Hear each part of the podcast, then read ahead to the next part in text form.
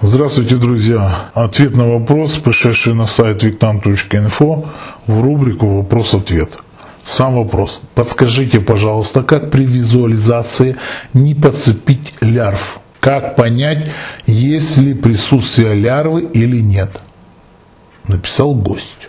Это, наверное, такой вопрос появился после того, когда я выпустил а, ролик, в котором сказал, что а, при мастурбации часто можно действительно родить, зародить лярву.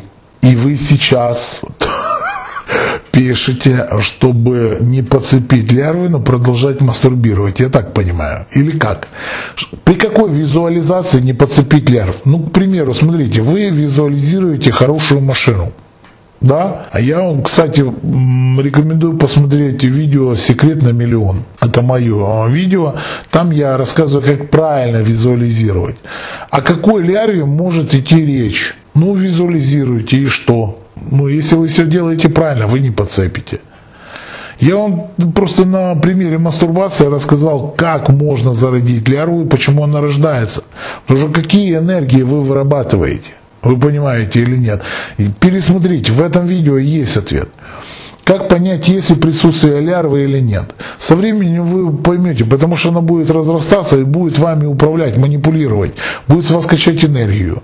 Вы поймете, когда вы будете тратить эту энергию. Она будет вас дальше раскачивать для того, чтобы а, опять получить какую-то энергию. Ну, к примеру, если мы уже говорили по поводу мастурбации, то она будет вам подсовывать опять снова и снова мастурбировать. И есть люди, которые там мастурбируют по 5 и более раз в день, они без этого уже не могут. То же самое игроманы, то же самое алкоголики и так далее и тому подобное. Понимаете, это реально лярвы, которые их раскачивают, они становятся рабами, рабами этой лярвы и выполняет то, что она хочет. Почему? Потому что она с этого питается энергией. Надеюсь, полностью ответил на ваш вопрос. С вами был Виктан.